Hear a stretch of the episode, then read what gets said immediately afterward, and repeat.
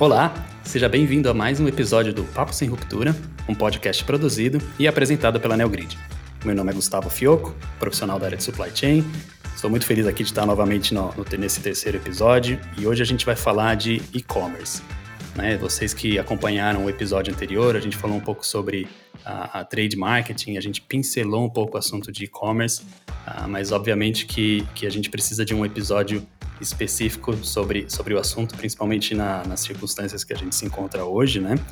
Então a gente entende aí, a gente vê muitos casos de, de indústrias que tiveram que antecipar sua estratégia de e-commerce em dois ou três anos, justamente pela situação que a pandemia ah, nos colocou, né? Então hoje quem não está nesse canal ah, digital, quem não está dentro do e-commerce, está tendo muita dificuldade de sobreviver nesse, ah, nessa nova nova situação que a gente se encontra com relação a, a como os produtos chegam para os consumidores, né? Mas, lógico, né, como sempre, antes da gente entrar no, na pauta e um pouco mais em detalhes, eu queria trazer um, um, uma introdução aqui dos, dos, participantes. Hoje a nossa casa está um pouquinho mais cheia. A gente tem três participantes com a gente, super uh, especialistas em e-commerce. O Fabrício Massula, da LET, o Guido Carelli, da Infracommerce, e também o Daniel Abreu, da Neogrid, para falar bastante sobre e-commerce. Tudo bom, gente? Tudo bem com vocês? Olá, tudo bem? Olá, Olá tudo, tudo, bem? bem? Prazer estar aqui. Muito bom. Uh, eu queria começar de repente pelo, pelo Fabrício. Fabrício, se você pudesse introduzir também, uh, depois o Guido e o Daniel, né? Quem, quem, é o Fabrício, quem é o Guido e quem é o Daniel. Legal, boa. É, bom, olá pessoal, é, meu nome é Fabrício Massula, é, sou diretor de tecnologia e cofundador da LET. É, queria mandar um salve especial aí para quem está ouvindo esse podcast dando uma corrida com o cachorro, né? É um dos meus hobbies, é, costumo fazer isso todos os dias de manhã. É, e também agradecendo, lógico, a oportunidade de participar desse super podcast, né? É, principalmente da primeira temporada, então já, já sou um fã dos últimos dois episódios. É, e falando rapidamente sobre a LET aqui, né? Até para a gente já emendando, é, a gente é uma empresa brasileira, né, que a gente já tem seis anos que atuamos na área de trade marketing digital. E a gente é referência nessa área na América Latina, né, e a gente já está em mais de 10 países. É, basicamente, a gente ajuda as indústrias e os e-commerces a, a, a, ter vitrines digitais perfeitas, né, através de uma solução completa de trade. Então, a gente faz a parte de compliance, né, de saber onde que seu, seus produtos estão disponibilizados, qual e-commerce vende o produto da sua indústria, é, e também a distribuição do conteúdo digital, né? Então a gente tem ligação aí direta com vários e-commerces, hoje quase mil e-commerces é, que a gente consegue distribuir conteúdo diretamente para eles. Beleza? Acho que é isso. Muito bom, obrigado, obrigado Fabrício.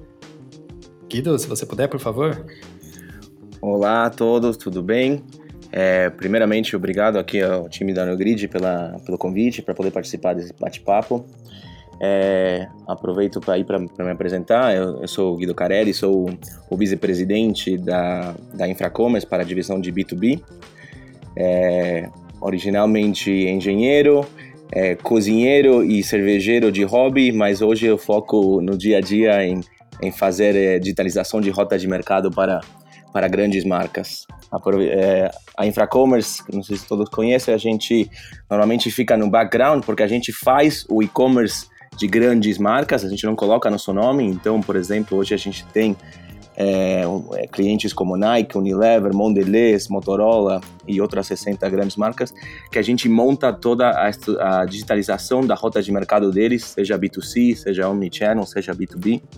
A gente é uma solução completa e modular para poder atender essa necessidade, então, além de, obviamente, prover uma plataforma para fazer o e-commerce, a gente provê é, pagamentos, marketing, logística, saque, é, CRM e o que realmente tudo que uma empresa é, pode precisar para poder chegar da melhor forma aos seus consumidores ou seus é, transformadores, varejistas, etc. Olá a todos. Primeiramente, eu gostaria de agradecer pelo convite. É um enorme prazer compor esse time e participar desse bate-papo. Para quem não me conhece, eu me chamo Daniel Abreu, sou gerente de negócios da Neogrid responsável pelo atendimento à indústria CPG, alimentos e bebidas. Então, eu tenho uma carreira profissional dedicada à área comercial, área de negócios, com atuação em grandes multinacionais, distribuidoras, varejos e empresas de tecnologia. Sou pós-graduado em gestão de negócios pela SPM, formado em inteligência de mercado pelo Bramerc e em DBM Martin Direto pela Bent. Sou pai de duas meninas, da Manuela de 10 anos, da Marina de 5, que posso dizer que não são mais futuras consumidoras do canal e-commerce, mas sim presente, porque elas acham que basta apenas clicar no botão comprar e o produto chega em casa. Então ninguém paga essa conta, não tem que mais dispor de apresentar o cartão ou ter um cartão vinculado. Mas mais uma vez eu agradeço pela oportunidade, agradeço em dividir o espaço com grandes profissionais do mercado e certamente sairemos aqui com visões e conhecimentos ampliados sobre o assunto. Excelente, Daniel, obrigado. Gostei da, da, da afirmação que a gente clica, as meninas clicam né, no, no, no produto e não precisa saber se tem cartão de crédito, se tem conta bancária atrás, né? O produto simplesmente aparece dois, três dias depois na porta, né? É, não sei se vocês viram, mas a, a, a Pets lançou um e-commerce do cachorro, né? Que o, o cachorro, o seu pet, compra o produto. É, não basicamente. É, vocês viram isso? Não só vi como testei eu mesmo. Eu tenho um cachorro em casa, eu falei, tô interessado, eu testei eu mesmo. Acho bem legal. Ah, é bem por aí. Legal, né? É, eu quero, vou querer ouvir um pouco mais desse exemplo depois, acho que vai ser, vai ser bem, bem, bem interessante. Bom, gente, acho que para trazer um pouquinho de contexto né, da, da situação que a gente está hoje, acho que não é novidade a, a relevância que o e-commerce né, tem, tem a, vinha, já vinha tomando né, dentro do, do, do, do, do mercado brasileiro. Né? Então, é, o crescimento aí estimado para 2020, é, antes, né, pré-pandemia, era de aproximadamente 18%. 18% ah, então já mostra como, como esse canal ah, já se esperava essa, esse, esse crescimento, né? Mas chegou março, né? A gente, todo mundo preparado para 18% de crescimento e de repente a gente é atingido aí uh, de surpresa para uma situação que que mudou o jeito de consumir, né, de se comprar produtos, né? Então a gente está saindo, obviamente, do, do, mundo físico e indo mais pro uh, pro digital. Uh, vendas aí desse, desses últimos uh, meses nesse canal cresceu de até né, multiplicou-se em duas ou até cinco vezes, dependendo da, da situação. É, ou seja, é uma, é uma nova situação com, da maneira como o, a indústria, né, a empresa chega para os consumidores, né? A gente está falando aqui de consumidores, mas eventualmente a gente vai falar também de B2B, né? Como empresas chegam às empresas. Uh, mas então isso colocou uma pressão agora em diversas, diversas indústrias, né?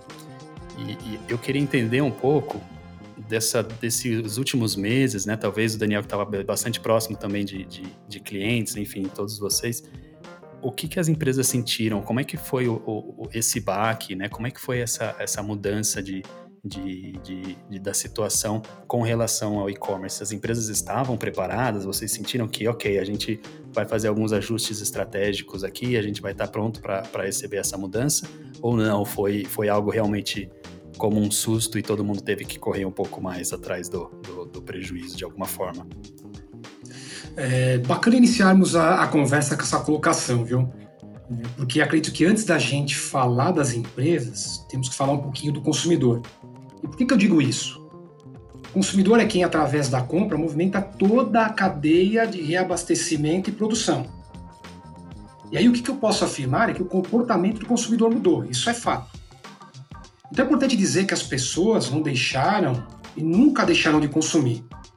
O momento que nós estamos passando, a pandemia, que gerou e estabeleceu por necessidade o isolamento e que impediu as pessoas de irem até os locais físicos, sejam eles prestadores de serviço, lojas, supermercados, para assim a efetivação do consumo ou compra, estimulou um movimento contrário das lojas a se prepararem, se apresentarem e levarem seus produtos e serviços para dentro da casa do consumidor.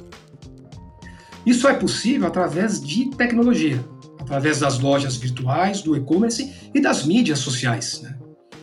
E como mencionei, da mesma forma que os consumidores não deixam e não deixarão de comprar, as empresas também não deixam e não deixarão de vender. E aí que se cria essa ponte entre consumidor e empresas. Então eu, eu voltei um pouquinho a, a visão para o consumidor para que a gente entendesse o quê?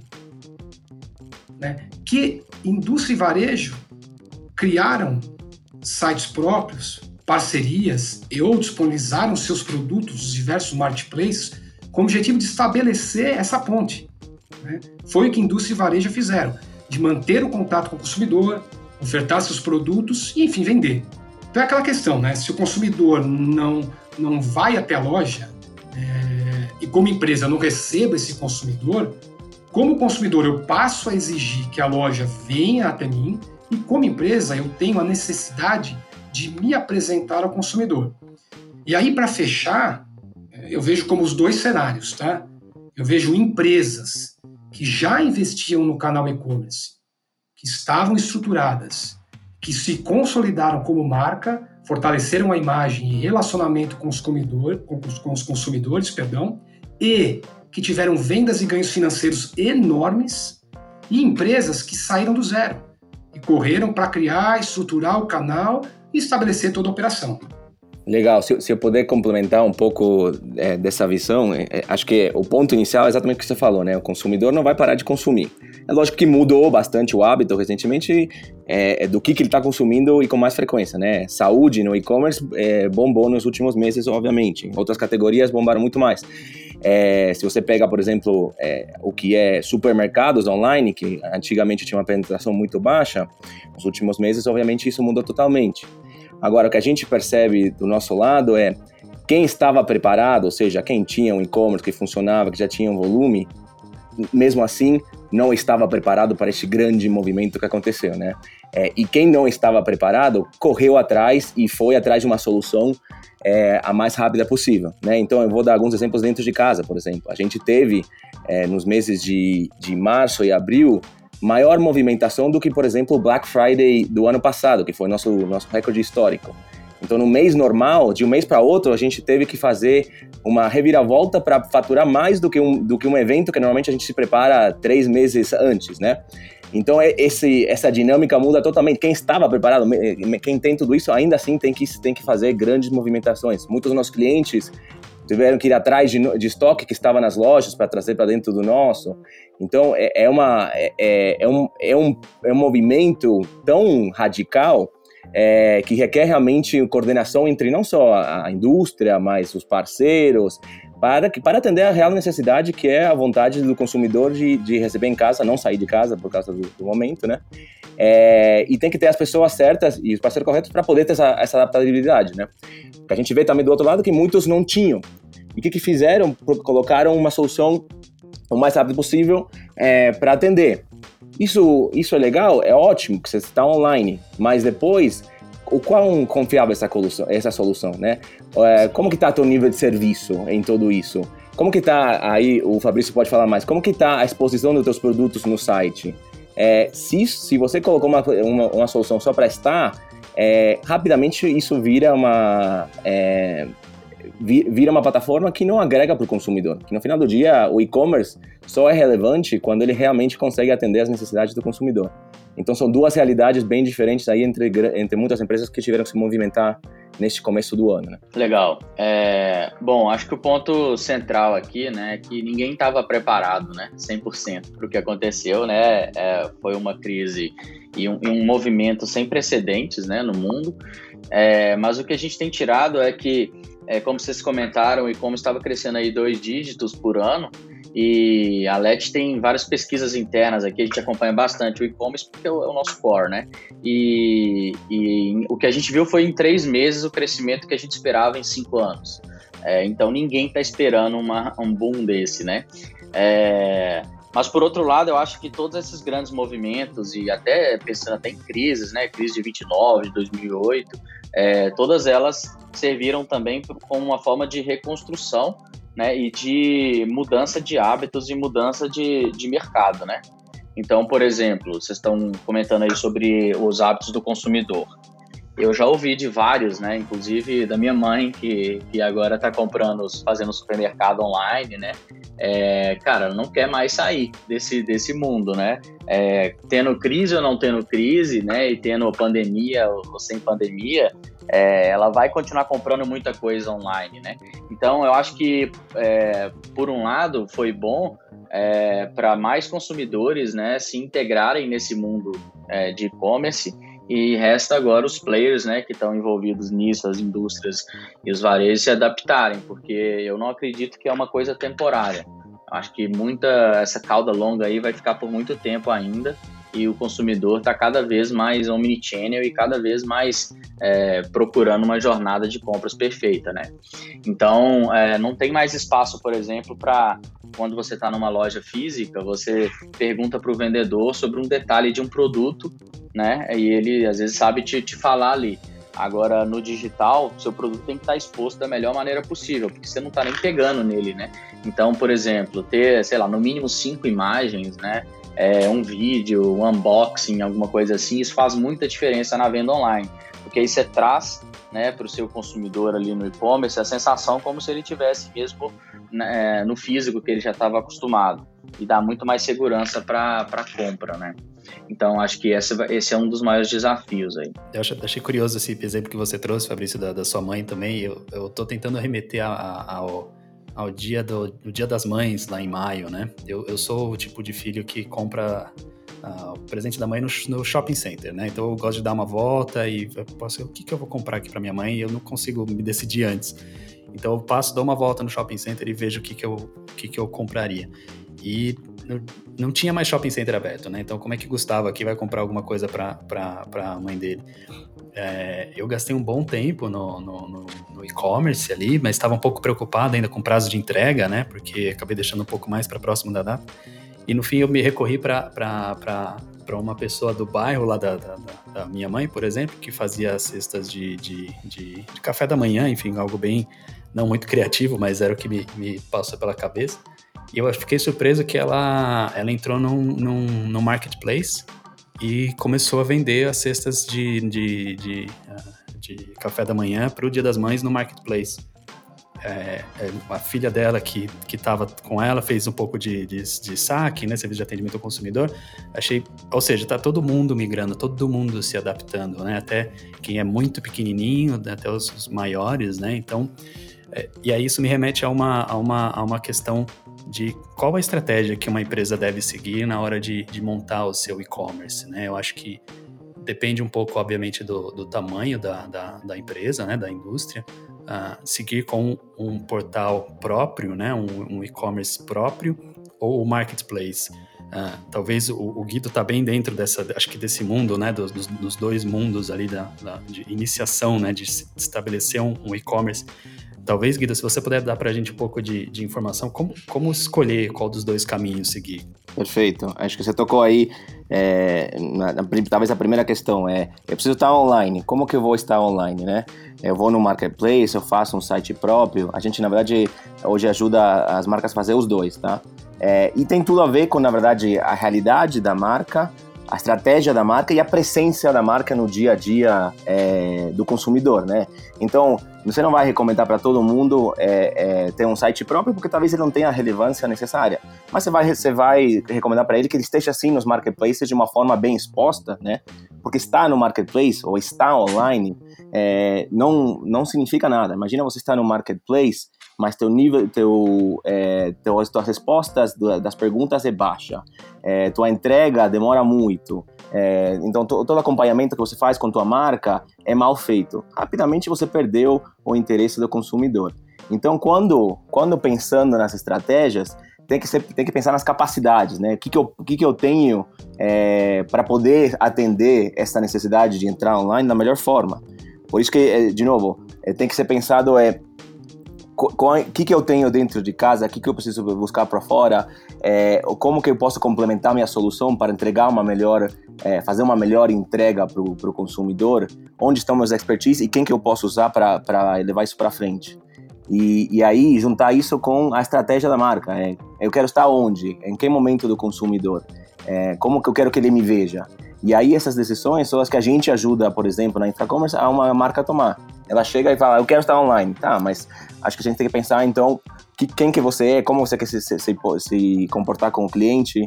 Então, a ideia, o, o, nosso saque é treinado para falar a linguagem da marca. É, porque a gente entende que você estar online não significa que você tem que ser um robô, né? Você não é digital.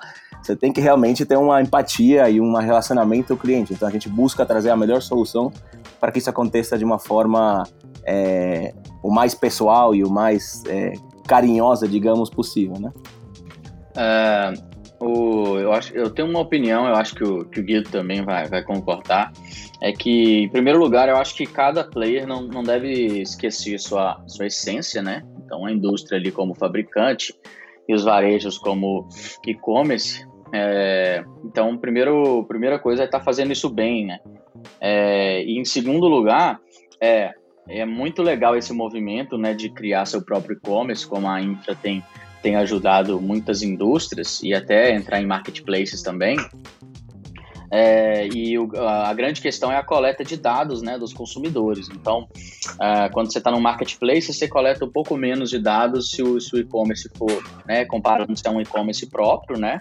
É, mas, por outro lado, não adianta co é, coletar muito dados se você não transformar essa informação. Então, eu acho que, é, às vezes, a, a, indústria ela quer dar um, um passo maior do que a perna, né? Quer fazer tudo, tudo, tudo ao mesmo tempo. E no final das contas ela vai ter ali um, um lago de dados gigante que ela não consegue trabalhar em cima. É, não tem gente para, como o Guido bem, bem colocou aí, para responder as dúvidas do e-commerce, dos marketplaces ou até do próprio e-commerce dela, que eu considero básico isso, né? É, e aí ela já tenta coletar um monte de coisa sem saber o que fazer com isso. Então, uma das dicas que eu dou para as indústrias que estão começando agora é, primeiro, você está bem é, apresentada no, nos, nos e-commerces que já vendem sua marca, né? E, em paralelo, você vai é, desenvolvendo e detectando a necessidade de estar tá fazendo seu próprio e-commerce. E, para isso, temos um super especialista aqui, o Guido, da InfraCommerce, que pode é, ajudar melhor, né? Mas eu, eu só peço para tomarem também cuidado um, um pouco para não dar um passo maior do que a perna e, às vezes, se embolar ali e, e nada acontecer. Né? Bacana, bacana. Deixa, deixa eu só complementar, um, trazer uma visão também é, inversa. É, o Fabrício e o Guido falaram, falaram é, com, com, plenitude e experiência sobre, sobre a visão entre é, site próprio, marketplace, eu concordo plenamente. E aí eu gostaria de até acrescentar uma visão que eu tenho, que eu consigo, que, que, que eu imagino, né, e que, que eu trago para mim como, como como, como visão e gosto de afirmar que, na verdade, a gente tem um canal único. Né? Eu não dividiria o que é melhor. Eu gerar um site próprio ou colocar meu produto no, no marketplace. Não, eu vejo como um canal digital. É um canal online. E acho que aí a grande beleza do negócio, até como vocês comentaram e, e, e fizeram uma, uma, colocação muito interessante sobre a medida disso, é como eu vou trabalhar essa, essa receita de bolo, né? Como é que eu vou usar esses ingredientes certos na medida certo, certa, perdão, para que eu tenha um resultado final de sucesso, né? E o Fabrício comentou bem sobre o comportamento do consumidor, consumidor omnichannel, e você também trouxe o exemplo aí com, com, com a compra do, do, do presente da sua mãe, que não existe mais uma divisão também entre canal online e canal físico. Tá? É, cada vez mais o consumidor está flutuando sobre os diferentes canais para adquirir conhecimento, informação sobre produtos e serviços, e cada vez mais o consumidor flutua de um canal a outro para racionalizar a compra e efetuá-la. Então, é, é bacana quando a gente olha o canal, seja ele físico ou digital, integrado. Um canal como um todo. Porque isso aqui, no final das contas, acontece. Se, se eu puder complementar, que eu achei legal, Daniel, é exatamente o que você falou, né? Você não, não tem mais essa divisão tão clara entre, entre os canais e, e, e, e, o que, que fazer em cada um. Na verdade, o consumidor, você tem que estar onde o consumidor vai estar, né? No final do dia é isso. Se você pensa no online, diferente do offline, que, que antigamente era aquela questão de ai, conflito de canal, tenho que estar aqui de uma forma e lá no outro, porque senão eu, eu gero muito, é, muitos problemas na minha rota. No, no online, na verdade, você, você tem que estar onde o consumidor vai estar é, da melhor forma em cada lugar com uma estratégia diferente. Então você tem que ter uma estratégia do, do online como um todo, né? No Marketplace X, é, que talvez seja mais de, por exemplo, tenho produtos de perfumaria, vou estar no Marketplace de perfumaria, eu vou colocar nesse Marketplace uma questão de muito conteúdo, porque eu sei que lá é relevante. Talvez em outro Marketplace onde é mais transacional, eu vou ter só uma questão muito mais básica para as pessoas facilitar a compra. Então, essa, essa, essas, essas estratégias de estar em todos os canais tem que ser também pensado no online, né? Exatamente.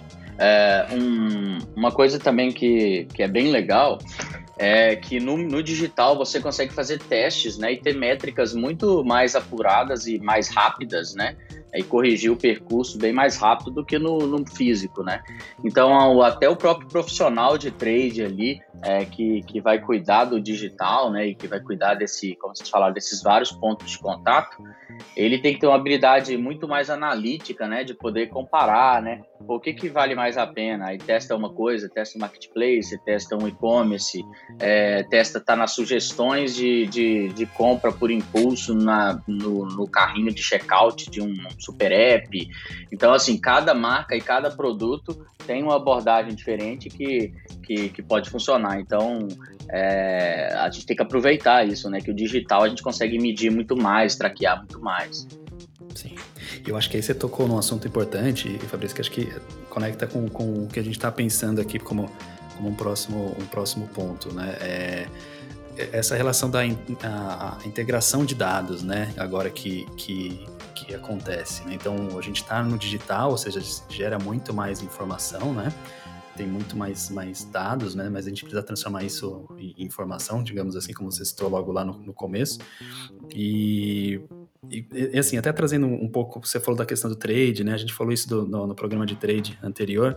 É, é, um dos pontos que pesou para mim, por exemplo, né, naquela escolha da, da, da, compra foi o prazo de entrega. Né? A gente estava estava levantando aqui uma, uma pesquisa que é, mais de 60% das pessoas estão falando que vão para vão pro, vão pro digital, né? mesmo depois que, que, a, que a situação se normalizar, né? então elas vão, vão, vão ser uh, físico e digital, 10% estão falando, não, a gente é só digital a partir de agora, é, e, assim, um dos principais pontos que elas vêm citando, né, e acho que a experiência que, que essas pessoas uh, trouxeram do e-commerce pré-pandemia era uma, foi uma experiência relativamente boa, né, bons preços, uh, um prazo de entrega uh, razoável, né, uma diversidade muito grande. Só que agora, pelo menos, isso foi algo que me, me, me tocou, né, no momento que eu escolhi o, o presente lá, por exemplo, eu vi que os prazos de entrega estavam super prolongados, né, e, e esse é um, é, um, é um dos pontos, mas existem vários outros. Como que a gente, agora, dentro do, desse mundo digital, como que a gente garante que tudo que está sendo ofertado digitalmente exista fisicamente para ser entregue para o pro, pro, pro consumidor no prazo que ele quer, na quantidade que ele quer, no, no, no, no, preço que foi, que foi definido, né? as promoções, como a gente executa isso. Então isso passa a ser, acho que ainda, inclusive, mais, mais crítico ainda. Né? Se tem uma expectativa de receber um produto que você não tocou fisicamente, como que a gente integra os dados para que a gente consiga fazer do canal de e-commerce um canal ainda mais, mais confiável? Se eu puder é, começar essa aqui, é, acho que o Fabrício mencionou mais cedo a questão de dados do e-commerce, né? Se você tem um e-commerce e não está fazendo nada com os dados, é, você está fazendo e-commerce errado. Tá? Acho que isso, isso é o básico, né? É, então, por exemplo, a gente tem um, um, uma diretoria de, de Business Intelligence que só fica analisando os dados das nossas plataformas para levar insights para os clientes. Esses dados são justamente os que têm também ser usados para garantir um nível de serviço adequado. Tá? Na pandemia aconteceu muita coisa, é, por exemplo, estados fechando barreiras, etc. Então, é, o que muitos e-commerce fizeram é, ah, vou subir meu, meu SLA porque é, é, não sei se eu tenho o produto e não sei se vai chegar, né?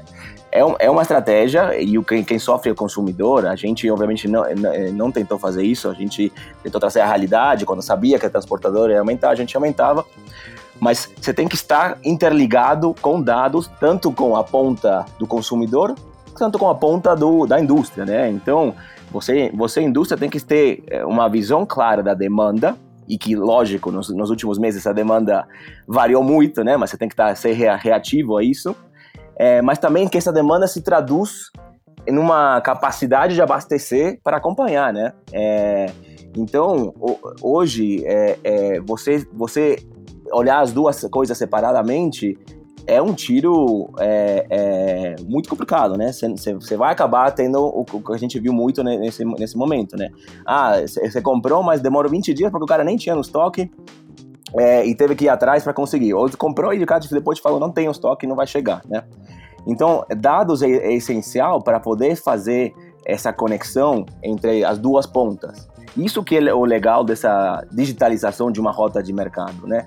Aplicar isso para que no final do dia a experiência do consumidor seja a melhor possível, mas você como indústria, você como marca também tenha ganhos com isso, tá? Porque a gente está falando agora, você tá, pode planejar uma produção muito mais adequada, você pode planejar just in time, e aí você tem que procurar justamente quem vai te ajudar a fazer essa, essa, esse nexo entre demanda e abastecimento, porque o último que, você, que pode acontecer é você deixar teu consumidor na mão, você perdeu a oportunidade de conquistar ele, você perdeu a, a oportunidade de ter uma, uma recorrência, é, e o consumidor é crítico hoje em dia, tá? E ele não vai... Uma frustração muito grande. Né? Exato, não vai deixar isso passar, né?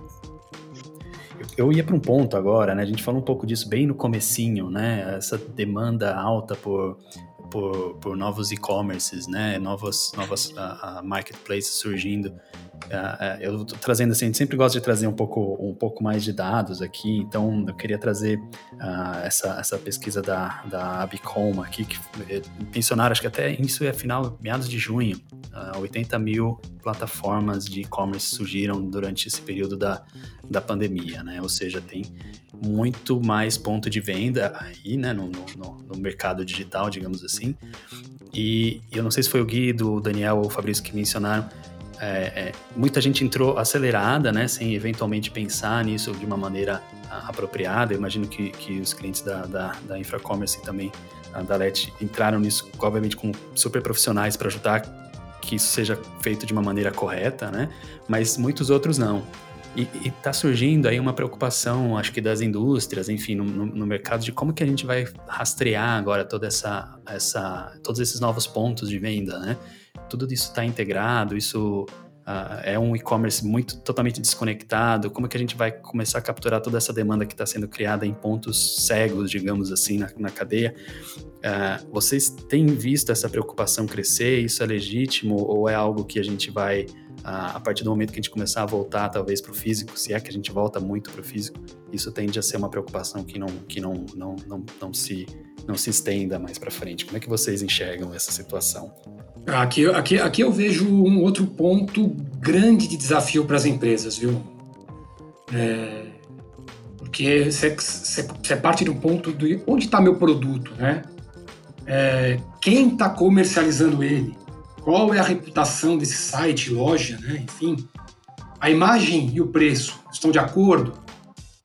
Então, que experiência de compra é oferecida ao consumidor? Então eu tenho que pensar, cara, é, é meu nome, minha marca e meu produto que está ali. Vocês percebem? É, não vejo outra saída, e aí até linko com as respostas da, da, da, da pergunta, até do comentário anterior, que não vai existir saída. Cada vez mais nós vamos ter que investir em estrutura, em equipe e em tecnologia para fazer a gestão do canal. Eu acho que isso é o grande composto para que a gente consiga é, atuar e ter conhecimento da onde a gente está presente e como a gente está levando o nosso produto, seja de diferentes pontas, né, nesse, nessa, nesse, nessa grande malha online, para o meu consumidor. E detalhe, qual é a experiência que esse consumidor está tendo com a minha marca, com o meu produto e com a empresa. Eu acho que aí define tudo. Legal, se, se eu puder também complementar, é, o momento, o momento foi interessante para é, nessa corrida para estar online, né?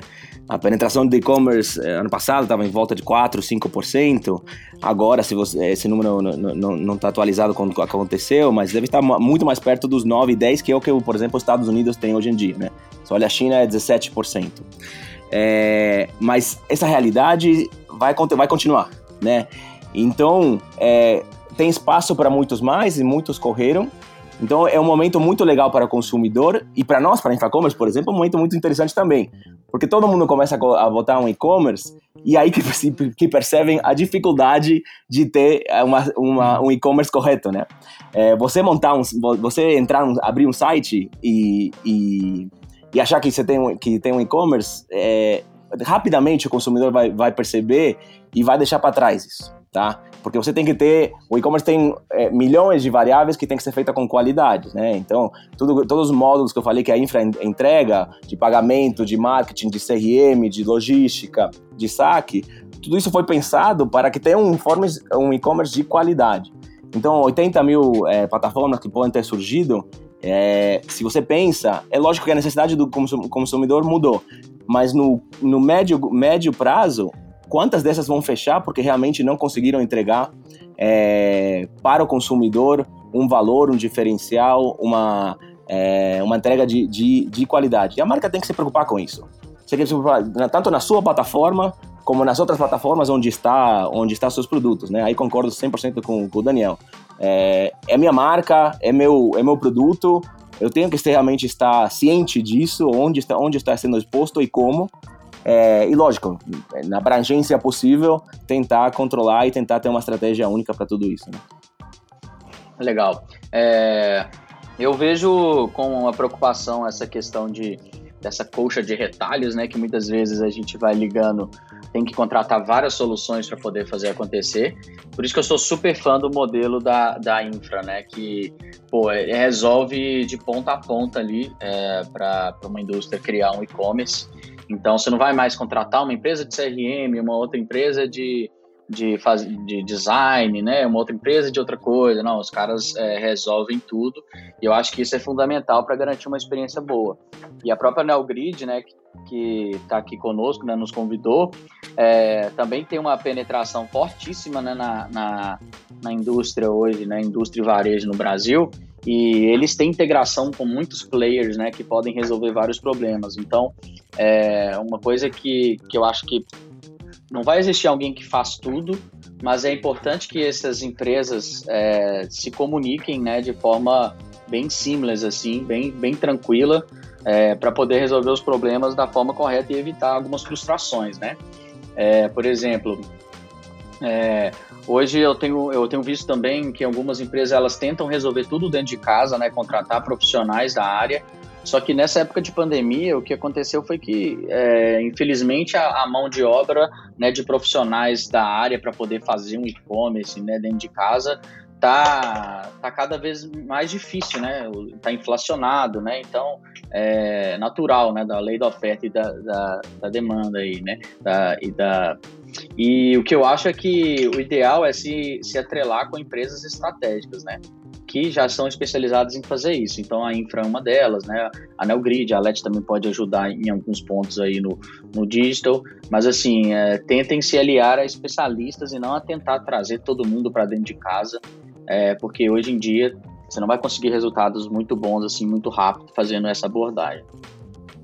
Bacana, bacana. Deixa eu trazer outro ponto até para perguntar para vocês. É, é, até para algumas empresas enxergar a complexidade de se implantar um, um e-commerce.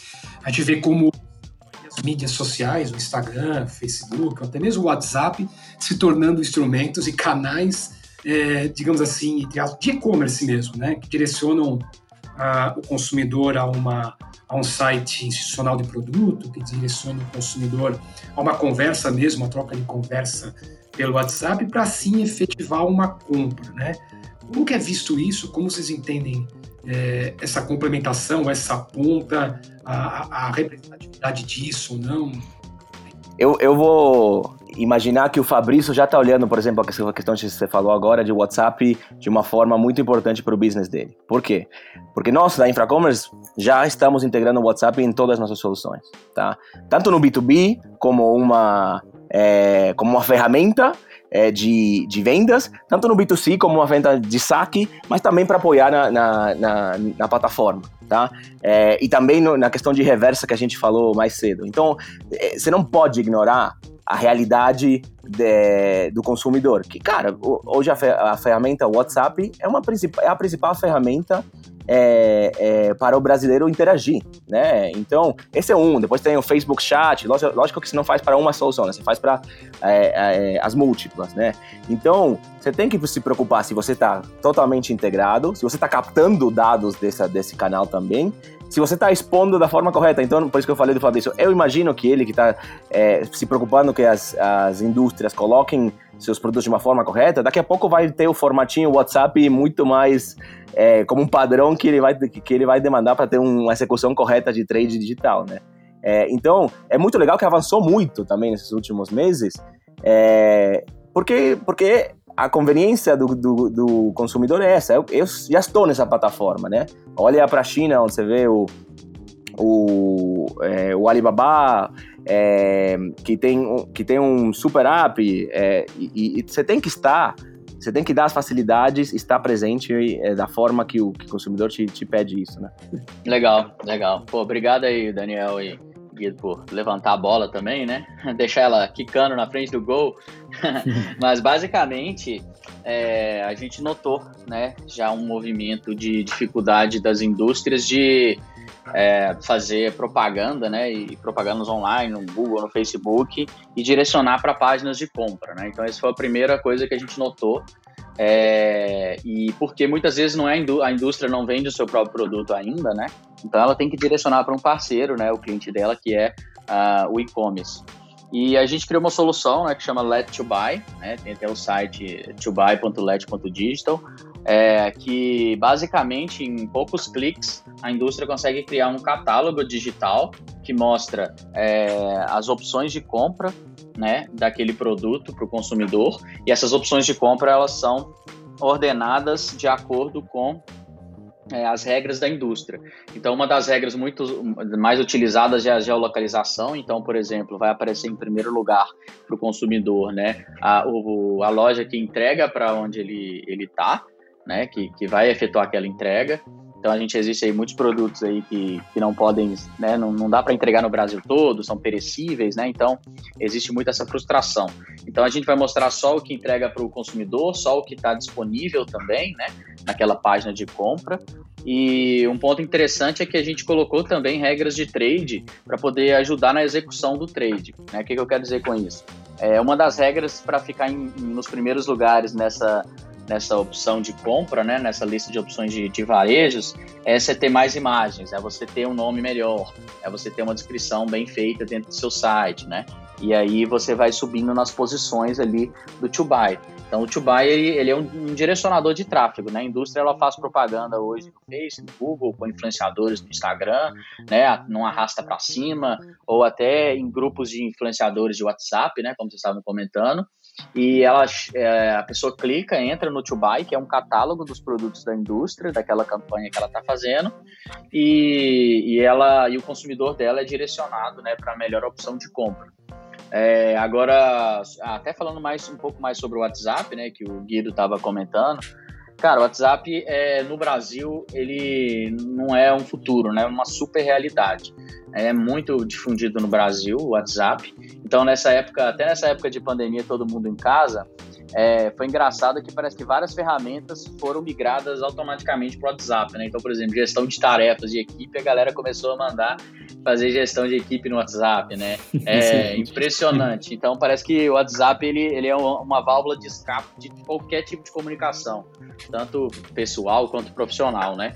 E claro que a LET está de olho nisso tem umas novidades vindo em breve aí, mas basicamente, dando um spoiler, né, aqui para pro, pro podcast, é, a ideia é que, que a indústria tenha um, uma conta business ali no WhatsApp e que o consumidor consiga perguntar, né, ah, eu, eu gostaria de saber é, onde eu compro esse produto, né, é, aí ele vai, vai ter a vai ter todas as opções de compra ali do produto, tudo direto no WhatsApp dele e aí até uma, uma indicação de qual o melhor produto comprar e tal.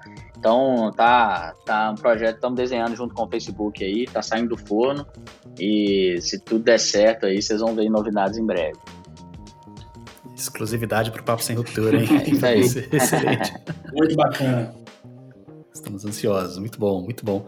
É, eu queria, a gente falou bastante de, de de consumidor aqui, né? De como, como o e-commerce está sendo, a, a, tá sendo a, predominante, né? Com relação ao B2C, né? Eu queria, obviamente, deixar um pouco de espaço também para a gente falar um pouco de B2B aqui, né? Então, o e-commerce não é somente né, da indústria para o consumidor, a gente também tem indústrias agora a, a se, a, né, que já se relacionavam, obviamente, compra e venda, né?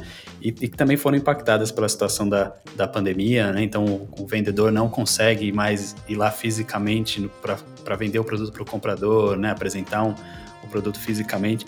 E aí eu queria explorar um pouco com, com o Guido, né, que está à frente do, do, do, do, B2B aí da, da infra, trazer um pouco pra gente como é que, como é que tá o, e-commerce B2B, Guido, como é que você tá vendo essa, a, essa mudança também pra, de business to business, como é que tá essa situação agora?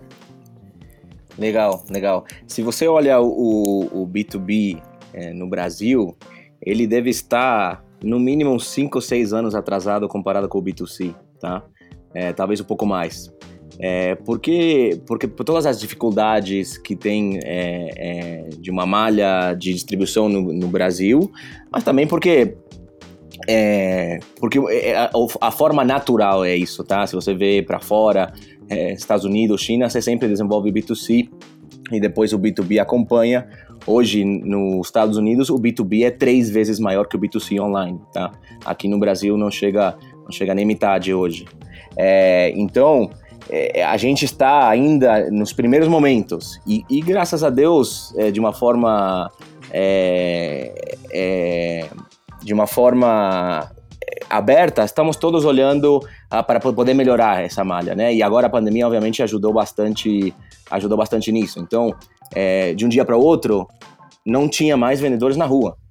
Mas os varejos, por exemplo, seguiam abertos, né? Os supermercados se mantiveram abertos de uma forma ou outra porque foi o canal que, que dentro da pandemia se manteve. Então, como que era o processo de abastecimento? É, se, se, se, a rotina desse, desse dono de pequeno supermercado era receber 20 a 50 vendedores é, é, entre segunda e terça para fazer as compras. Então imagina agora esse comprador do vendedor ou dono do varejo, é, como, que, como que ele está, digamos, isolado. E aí que entra a digitalização do B2B. A gente, a gente traz não só uma plataforma, é, um insight para que esse, esse comprador ou esse, esse pequeno varejinho consiga entrar e, e fazer uma compra inteligente, mas também soluções para que todos os elos da cadeia se, se, se, interligam de uma forma mais clara, né? Então a gente conecta os distribuidores dentro dessas plataformas também, para que eles sejam o canal de distribuição. A gente também faz a distribuição dentro desse canal também, nossa infracommerce. A gente traz a indústria para ser uma, é, digamos, a administradora desse, desse marketplace ou desse site, para que ela consiga expor da melhor forma seus produtos, para que o varejinho entenda agora é, é, o que está sendo ofertado para ele. Isso sempre acaba trazendo benefício para todos os lados, né? É, a gente vê já com é, seis anos, cinco ou seis anos de B2B acontecendo é, na infracommerce, a gente vê é, todas as plataformas trazendo ganhos importantes. Então, mix, Agora que o varejo tem visibilidade é, de todo o portfólio, né, e não só aquilo que era ofertado para ele, ele acaba comprando mais. Tá? A frequência de compra acaba aumentando, porque ele compra um pouquinho menos, mas com mais frequência. E aí a diversidade de compra acaba aumentando. É, o custo de chegar ao varejo acaba mudando, né? Tanto para o distribuidor como para a indústria, porque agora você não precisa estar visitando ele é, todas as semanas para que ele faça a compra, né? É, a experiência para o varejo muda, muda muito. Ele, eles têm autonomia, ele tem agora controle, ele tem transparência no preço, né? Então, o B2B é, está, é, está jovem ainda, mas ele é uma realidade que a gente vê que tem benefícios para todo mundo.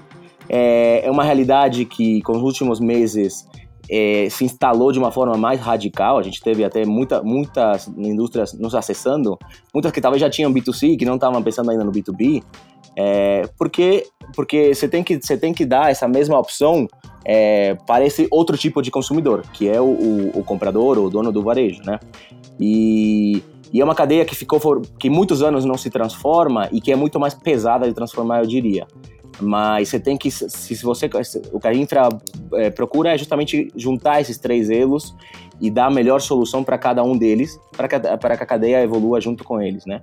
É, e, e, e, rapidamente o B2B vai tem que chegar no nível do B2C. Então a gente agora hoje está falando com a indústria sobre nível de serviço, ruptura, é, que antes era só comprar online, agora não, compra e entrega corretamente, que nem o B2C te entrega, né? Então a discussão vai evoluir muito ainda. Bom, gente, a gente está tá meio que caminhando ali para a última pergunta, né? Ah, para a gente encerrar o, o, nosso terceiro episódio. Acho que tá super, super, super interessante o papo. Mas antes de ir para essa última, eu fiquei curioso com a experiência que vocês tiveram com, com a Pets. É, não sei se foi o Guido ou se foi o Fabrício que tiveram a, a experiência com, com o e-commerce da Pets. Como é que foi essa deixar na mão do, do, do, do pet de vocês a, a compra, a experiência da compra de, de, um determinado. Eu não sei se foi um produto ou se foi algum, algum item, alguma guloseima. Fiquei curioso queria, queria explorar um pouco esse assunto, se vocês puderem. Bom, uh, eu vi o, o, case né, da Pets, chegou para mim aqui. Na época que eu assisti, eu achei genial, né? E falei, cara, como que eu não pensei nisso antes? É sempre assim, né, quando a gente vê uma ideia legal.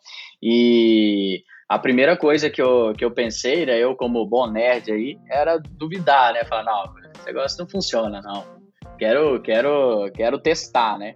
E aí a primeira coisa que eu fiz foi abrir o, o a ferramenta e colocar meu cachorro no meu colo, né? E olhando para a tela e passando os produtos lá. E ele parece que ele tem um esquema que ele passa o produto com um certo movimento, né? O produto está sempre se movimentando. E, e aí dava para ver claramente o, o meu cachorro, né, o Nick, ele mudando sua, sua feição ali de acordo com cada produto que ia passando. E é uma coisa interessante porque é, eu estava olhando brinquedinhos, né, para o cachorro. E existem uns brinquedos que são tipo uma cordinha, assim, né? Que ele é baseado numa, numa corda que o cachorro fica mordendo. E existem outros que são pelúcia. E eu sei, né, que o meu, meu, meu cachorro gosta mais desses de pelúcia, esses bichinhos de pelúcia. É, e aí eu fui quis testar isso no, no, no site para ver se o algoritmo deles, né, ia identificar. E realmente, quando ele viu um bichinho de pelúcia, ele mostrou lá que ele ficou mais alegre, né? É, chamou mais a atenção dele do que quando ele viu um bichinho que era uma, uma cordinha assim, com um chocalhozinho. Então, eu falei, cara, é, genial, genial, genial. E eu, eu tenho, tem pet shops aqui perto da minha casa, eu, eu costumo comprar as coisas neles, até para incentivar um pouco o mercado local, mas confesso que eu não resisti. Fui lá e fiz a compra no Pets. Se eu puder. Tem um laboratório aí, tô com o Nick aí em casa para fazer alguns, alguns estudos de caso. Mas segue, segue, Guido, por favor. Não, ia complementar só um, um, é, um pouco mais, item mais engraçado. Eu, eu não tenho pet em casa. E eu vi também, é, tá tendo nosso grupo interno, surgiu, e eu fui lá testar eu mesmo, né? Latindo e, e balançando a cabeça para a câmera é, a realidade que e, e, e, trouxe alguns, alguns itens é, diferentes. A realidade é que, que isso é, é muito legal. Isso que é o, o mais é, é, mais, mais interessante do e-commerce. As possibilidades são infinitas, né? É, se você está pensando em como trazer soluções é, é, boas para, para teu, teu cliente, teu consumidor, você tem hoje tecnologias é, ínfimas que, que evoluem a cada semana para poder fazer isso. Então essa, esse AI do, é, do Pets, é, pelo, jeito funciona bem. Então, imagina o, o, quanto isso vai evoluir, quanto isso pode evoluir e pode ser revertido, obviamente, para compras é, de roupa. Hoje em dia você tem a, a, a realidade aumentada para poder fazer teste de maquiagem, teste de roupas, etc. Então, tem sim uma série de transformações que o e-commerce ainda vai, vai evoluir muito mais é, para trazer uma experiência única é, online. Né? Estou curioso, assim, só me, me, me despertou aí esse interesse de, de conhecer, vou conhecer. Acho que o Guido não vai ser o único que vai olhar para a tela e tentar latir, né? Eu vou fazer isso também. Eu Guido, vou acessar o site da Pets e vou fazer um, uma experiência aqui de... Legal, gente. Nossa, essa conversa de e-commerce está super, super interessante, assim. Eu como consumidor, né? Você e, e, também estando dentro da indústria, né, é, é, ver todos esses exemplos, todas essas ah, situações para onde a gente está tá migrando, ah, é, para mim está tá muito valioso. Acho que a conversa está muito boa.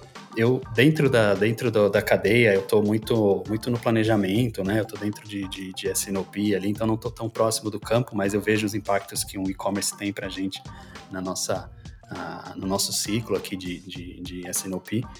Mas eu queria caminhar agora um pouco mais para o encerramento e, e, e, trazer, eu queria que vocês trouxessem, né, o Fabrício, Guido e o Daniel, mensagens, né? Qual a perspectiva que a gente tem para o e-commerce daqui para frente, né? A gente vê que, que os, os, o canal físico está se reabrindo, né?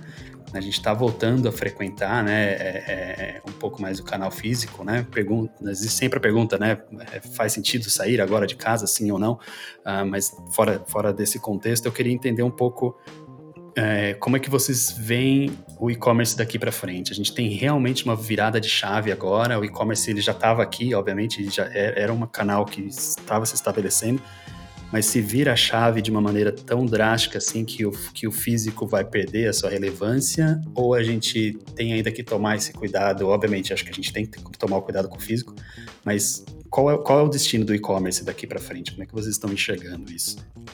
É, eu, bom, eu acho que um pouco do, do, que eu falei antes, né? A, a penetração do e-commerce era um até a pandemia e agora outra. Agora essa penetração não vai cair de novo, tá? Então a relevância do e-commerce, mesmo com as lojas voltando a abrir, é, que ainda não sabemos quando, é, ela, sempre, ela, ela mudou o patamar de verdade, tá? Então, antiga, as lojas, as grandes marcas que já estavam no e-commerce, agora naturalmente vão vender mais.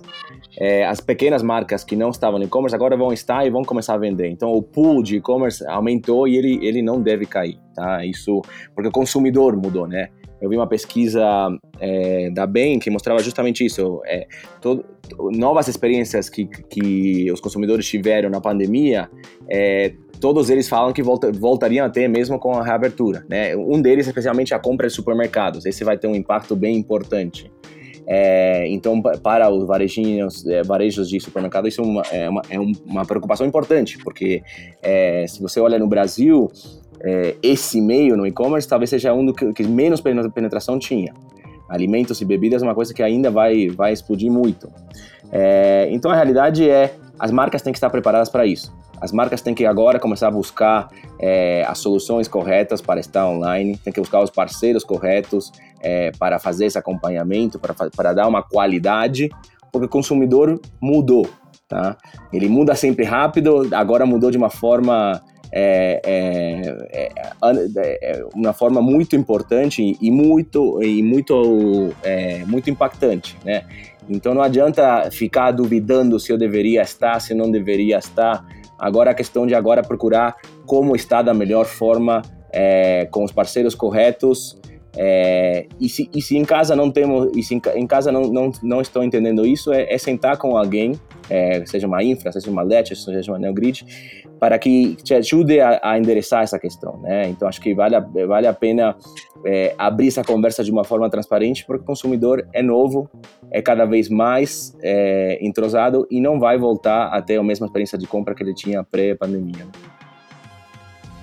Legal. É, eu estou bem na linha do que o Guido comentou, né? É, existe um, um, um, livro que chama O Poder do Hábito, né? E tem um Rápido e Devagar também que fala um pouco sobre isso. É, que as pessoas elas precisam de uma, uma quantidade de repetição, de repetições, né, para adquirir um hábito. E a gente já está falando aí de três, quatro meses de isolamento, né?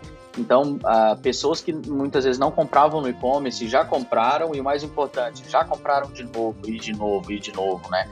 Então, isso já está virando um hábito é, a gente sabe que é, não vai acabar de uma vez por né, essa pandemia, porque mesmo que chegue uma vacina, a vacina ainda vai demorar. Então, eu ainda acredito em alguns meses aí de reforçar, de, né, de reforço desse hábito. E então, assim, é como o Guido comentou, não é se eu vou ir, é como, né, e nem quando, mas como. Já está na hora é, se você não está no digital, essa é a hora, né? E a gente estava comentando um case super legal do Pets, né? E o ponto-chave é pensar no consumidor final. Né? Então, não, não só em, em, vendas, né? ou não só em, em penetração, mas estou né, dando uma experiência legal para o consumidor. Então, teve até um caso recente que aconteceu, né, um case legal com um cliente nosso, é, que é a Mondelez, né, com a marca Lacta, é, que basicamente estava né, chegando a Páscoa, né? E eles já tinham fabricado lá, é, como vocês devem imaginar, centenas de milhares de ovos de Páscoa. É, só que chegando a Páscoa, uh, começou toda esse, essa questão da pandemia. Então, as lojinhas estavam todas fechadas e não tinha saída para os ovos, né? É, então, basicamente, todos esses ovos iam ser perdidos, porque ninguém compra ovo de Páscoa fora da Páscoa, né? Até porque é, muitas vezes o, o, o, valor ali proporcional do peso do chocolate é maior, porque tem toda aquela questão da Páscoa por trás, né? Toda uma questão sentimental. Então, eles iam perder basicamente tudo isso, né? E aí eles nos procuraram, a gente fez um projeto, né, que chama Lacta em Casa, lactemcasa.com.br, que basicamente a gente fez uma, uma inserção boa de mídia nisso, né? Big Brother, no Faustão, né? É, em algumas lives e também marketing digital, para as pessoas comprarem seus ovos de Páscoa online, né? Então a gente direcionava é, o consumidor, né, para essa página que ele tinha uma, um catálogo de todas as opções de ovos de Páscoa da, da Lacta, e com isso ele escolhia a melhor loja ali de entrega. Então foi uma foi uma coisa pensada totalmente assim no consumidor, né? A gente tinha lá o Uber Eats, por exemplo, integrado que entregava com meia hora, né? É, usando o estoque de uma loja americanas, por exemplo. Então, é, tentem, é, o, né, a minha dica final seria, cara, não, não tem mais como mudar, esse movimento é irreversível, é, o e-commerce chegou, chegou para ficar agora, principalmente depois desse, desse, desse momento que a gente está passando, né, e busquem parceiros estratégicos aí para auxiliar vocês nessa jornada. Fabrício, acho que esse, esse case que você deu para a gente da, da, da, Lacta, muito, muito bom, né? Como é que você faz agora para... Né? A, a, pandemia chegou no momento que, que era a Páscoa, né? Os ovos estão todos nos supermercados, né? Como é que, como é que a gente faz para redistribuir isso de uma maneira uh, digital, né? Então, mostra aí a criatividade, né? Que está por trás do, do da, agora do, do canal digital mas aí eu queria também trazer, pedir para o Guido se ele conseguir, se ele poderia trazer para a gente um, um exemplo de um e-commerce que, que vocês subiram nesse período crítico da, da pandemia. Como, tra, traga para a gente um pouco, talvez, como foi essa experiência. Eu imagino que tenha sido algo bastante, bastante singular também, né? Então, se puder trazer um pouco isso até para ser mais palpável para a audiência, como é que foi essa dinâmica, acho que vai ser bem interessante. Perfeito, legal. É, eu acho que o, o mais interessante é que, que uh, quando, quando começou tudo isso, tivemos várias indústrias que nos acessaram e falaram: eu preciso um e-commerce em uma semana, né? Eu preciso um e-commerce é, para ontem. E lógico, é, a gente é rápido, né? Mas é, e tenta atender o mais rápido possível. E alguns exemplos mais tangíveis de empresas que já estavam, que tiveram que se redimensionar, né? É, o Fabrício falou da, da Mondelez na Páscoa, a gente teve um caso muito similar com a, a Copenhagen também, né? Que também faz essa venda de ovos que naturalmente, antigamente era muito baseada nas lojas, só que as lojas estavam fechadas. Então a gente teve que fazer um redirecionamento da toda a operação deles para trazer para dentro de casa para poder é, é, fazer a venda de ovos. Né? Estamos falando de, é, de coletar é, os ovos em, em outros pontos que já estavam preparados para as lojas, é, trazer para dentro do nosso CD é, maiores espaços refrigerados para poder, pra poder abranger em, em, cinco dias, em dez dias, este, este este novo, novo estoque e nova movimentação acelerada e depois vender tudo isso e entregar é, num tempo hábil para que o cliente consiga é, celebrar sua Páscoa com, com o ovo, né? Então, a pandemia trouxe aí vários aprendizados e vários testes para este modelo que a gente, é, a gente aproveitou e conseguiu acompanhar nossos parceiros com isso. Exemplo como esse também temos, temos é, da Nike também, né? Todas as lojas ficaram é, fechadas e teve que redirecionar todo o seu, seu, é, seu estoque para o e-commerce. Então teve um boom importantíssimo, em basicamente de uma semana para outra. E como que como que você é, contempla isso na tua, na tua preparação, no teu SNLP, é, em toda a cadeia, né? Então, de novo, a gente teve que é, é, é dar, dar um novo, alugar um novo espaço para poder absorver o estoque, para poder captar isso e não deixar que o cliente deixe seus consumidores é, esperando, né? Então, são, são é, cases reais de, de um aprendizado de, da necessidade do e-commerce ser ágil, ser, de responder à necessidade do consumidor, né? É aquele, é aquele ditado, né? ou o ser humano aprende pelo amor ou aprende, aprende pela dor, né? E essa dor de isolamento aí, associada à força do hábito que o Fabrício comentou, né, da compra online, e que se fez imposta até pelo momento, e associada ainda a uma boa experiência do consumidor, é, impulsionou mesmo a entender as vantagens da compra online. Então, concordo com o Fabrício, concordo com o Guido, é, vejo de forma positiva, e aí posso afirmar que o e-commerce está inserido na veia do consumidor brasileiro e sim é uma realidade. Gente, muito obrigado, obrigado Guido, Fabrício, Daniel. É, excelente conversa, acho que cada, cada episódio a gente, a gente vem trazendo cada vez um conteúdo mais relevante e nada mais relevante do que e-commerce né, hoje em dia. Então, tudo que vocês trouxeram aqui, eu tenho certeza que, que uh, vai ser né, muito valioso para quem está escutando a gente. Queria agradecer quem, quem acompanhou a gente aqui até o final, né? Quem vem acompanhando o, o Papo Sem Ruptura. Nosso objetivo é trazer para vocês conhecimento, trazer para vocês de uma forma ah, bem leve né, e, e, e, didática tudo o que acontece dentro do mundo do consumo. Né? E-commerce, obviamente, tem um grande, um, um grande uh, destaque em tudo isso que a gente, que a gente traz para vocês. Então, obrigado. Obrigado de novo, Guido. Obrigado, Fabrício. Daniel, mantenham-se saudáveis. Uh, vamos mantendo contato. E até um próximo Papo Sem Ruptura. Grande abraço para vocês. Obrigado. Até mais. Obrigado. obrigado. Valeu. O Papo Sem Ruptura está disponível nas principais plataformas de podcast, como Spotify, Apple Podcast, Google Podcast, SoundCloud, entre outros. Escolha sua plataforma preferida e se inscreva para receber as notificações dos próximos episódios.